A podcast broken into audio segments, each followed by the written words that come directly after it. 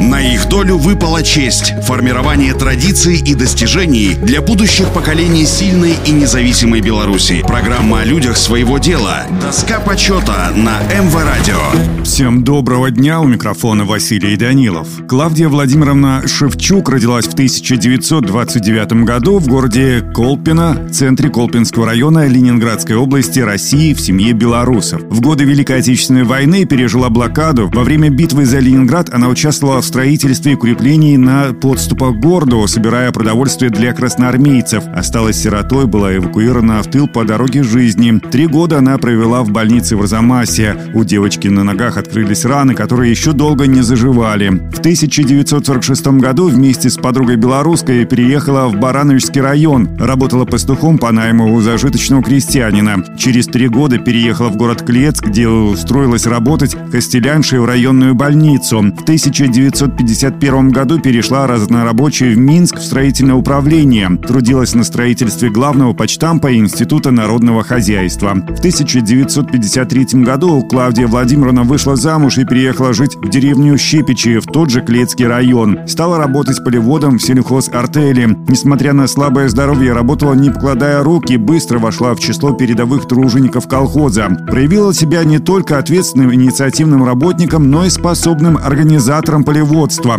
Через три года уже возглавила звено по выращиванию льна и сахарной свеклы. В короткий срок сумела в совершенстве овладеть мастерством выращивания северного шелка. И это в условиях полного отсутствия механизации, когда все работы, даже самые трудоемкие, выполнялись вручную. А ее звене пошла добрая слава не только в колхозе, но и в районе. Указом Президиума Верховного Совета СССР от 30 апреля 1966 года за успехи, достигнутые в увеличении производства и заготовок картофеля картофеля, овощей и плодов Шевчук Клавдии Владимировне присвоено звание Героя социалистического труда с вручением Ордена Ленина и золотой медали «Серб и молот». Последние годы проживала у дочери в агрогородке Есенявка Клецкого района Минской области. На их долю выпала честь – формирование традиций и достижений для будущих поколений сильной и независимой Беларуси. Программа о людях своего дела. Доска почета на МВ Радио.